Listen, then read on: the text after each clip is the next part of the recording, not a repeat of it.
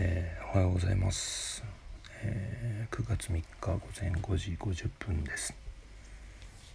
えー、おはようございますって言ってますけどなんとなくこの番組は夜寝る前とかに聞いてもらったら嬉しいなと思ったりしてるので「こんばんは」って言った方がいいのかななんてそんなこと考えながら、えー、話してます。えっと今日はなんとなく見取り見取るっていうことについて話したいなと思ってます。というのも今年4月と7月に相次いで家族を、えー、亡くしまして、えー、1人は4月、えー、父の弟にあたるんですけども叔父で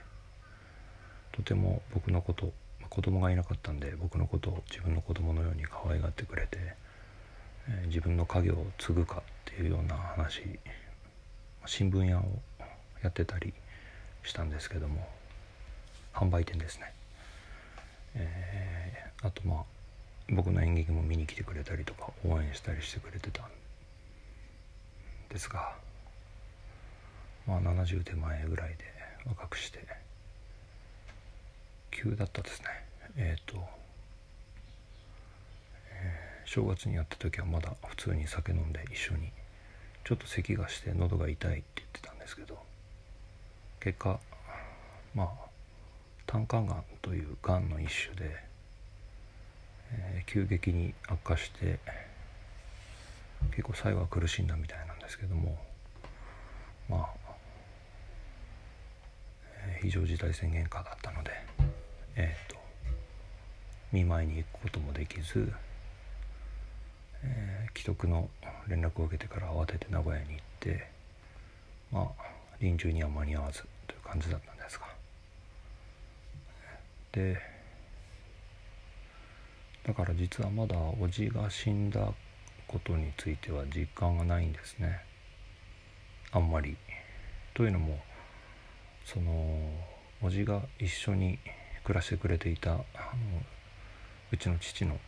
母僕にとってのおばあちゃん祖母が、えー、なんか本当に叔父に呼ばれるようにずっとホームで、えー、生活してたんですけど、まあ、同じようにがんで、えー、まあちょっと結構進行してたので年もあと10日生きてたら95歳っていう年齢だったので、えー、手術もできずで。えー、7月に結局3週間ぐらい点滴だけで生きてたんですかね。さすが戦前生まれで心臓が強かったんでそれはすごいなと思うんですけども。まあでも最初は本当にもうやばいかもしれないって言われて準備しいつでも来れるように準備してって言われてたんだけど意外と持つそう持つとだから元気なうちにえー、見舞いに来たらっていうことで。まああの面会謝絶なんですけども基本的に。付き添いだけは家族が1人許されていて3週間まあ、えー、おばとその亡くなった叔父の妻のおばと、えー、母と妹2人とまあたまに父親が交代で24時間付き添いをやっていてあ、そういう付き添いって形なら会えるのでお兄ちゃんには会う権利があるんだよっていうふうに言われてじゃあまあ元気なうちに行こうかなと思って僕一人名古屋に行ってそのまま病院に行って付き添いをしてでね本当に元気だったんですよ。まあちょっともうだいぶ認知症がひどかったので言葉も少なくてでも僕の顔を見るとニコーとしてくれて手を伸ばしてきて手を握ったりするのがなんかすごく好きみたいでで手を握ってさすったりあとなんか不思議そうに僕の方に手を伸ばすので何かなと思ったら僕の着ていた白いシャツのボタンの上を上から一つずつなんか確かめるように触ったりでまあ手握ったり背中さすったりしてるとスーッと寝てで起きると外眺めてたり天井をずっと眺めてたりうん。それを7時間ぐらいずっと2人っきりで病室にいたのかな。そういう経験をさせてもらってというのはまあ落ち着いてるからってことでまあ交代して夜晩の妹の一人に交代して帰って実家でみんなでご飯食べてたんですけど夜中にその夜中に急変してえー、痛い痛いっていうことでまあ痛み止めとか打ってもらって翌日父が交代で行って、えー、行ってまあすぐだったのかな。息を引き取ったっていう感じでだから結果的に、えー、3週間ぐらいみんな頑張って付き添いしてくれてたんだけど僕はなんか祖母が一番機嫌がいい時に一緒にいることができて何ていうか言葉もなくずっと一緒にいてあ付き添いってこういうことなんだなとかで結果的になんですけどあ見とることができたなっていう。なんだろう。ずっと一緒にいて亡くなっていく。祖母のそばにいることができたのは本当にいい経験だったなと思ってます。ありがたい。巡り合わせというかことだったなと思ってます。というのも先の4月に亡くなった祖,、えー、祖母の、えー、息子父の弟はまあ本当に非常事態宣言下だったので見舞いに行くこともできず、まあ、コロナのせいで会うこともできずで最後結構苦しんで亡くなったみたいだったんですけど全然いまだにあんまり実感がなくてでそれは例えばその祖母の葬儀に叔父がいないってことがえー、なんかすごい不思議な感じで。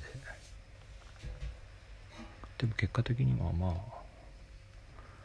祖母はずっとおじ夫婦と暮らしてたのでおじがまあ心配して呼んだんじゃないかみたいな話を観測でしてたんですが。うん。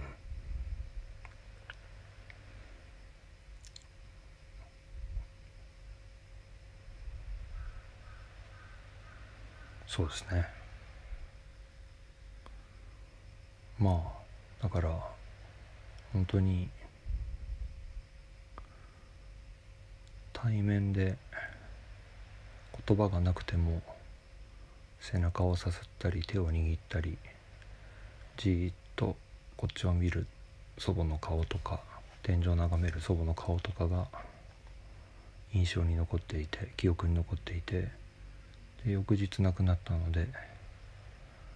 ああ人はこうして死んでいくんだな亡くなっていくんだなっていうことが体に刻み込まれる感じで記憶に残ったので、えー、それは本当に良かったなと。まあ3週間ずっと24時間体制で看護してくれた付き添いしてくれてた家族には父と叔母と母と妹2人にはなんか僕だけいいとこ取りで機嫌のいいところで付き合わせてもらったのでなんか申し訳ない気持ちもしたんですがまあ亡くなってすぐ葬儀場に運んで床あ枕行っていうそのまずお経をあげて床っていう最後の沐浴のようなあのお風呂入って体きれ清めて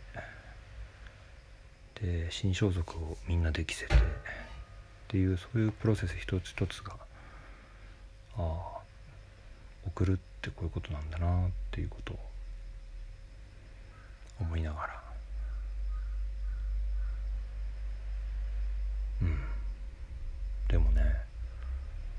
その見とるというか最後に立ち会うことができなかった叔父については、まあ、状況が状況時代があの時代というか、えー、許さなかったとはいえやっぱり会っておくべきだったかなって本当に送るっていうのは本当に見送るっていうのは残された人たちのためのものなんだなっていうことを整理をつけるためのものなんだなってことを思ったっていうことです。見取り見取る。これからどんどん少子高齢化とかで僕も45なんか年齢の話ばっかしてますけど。でこれから送る人の方がどんどん増えてくる。年齢になってきているし、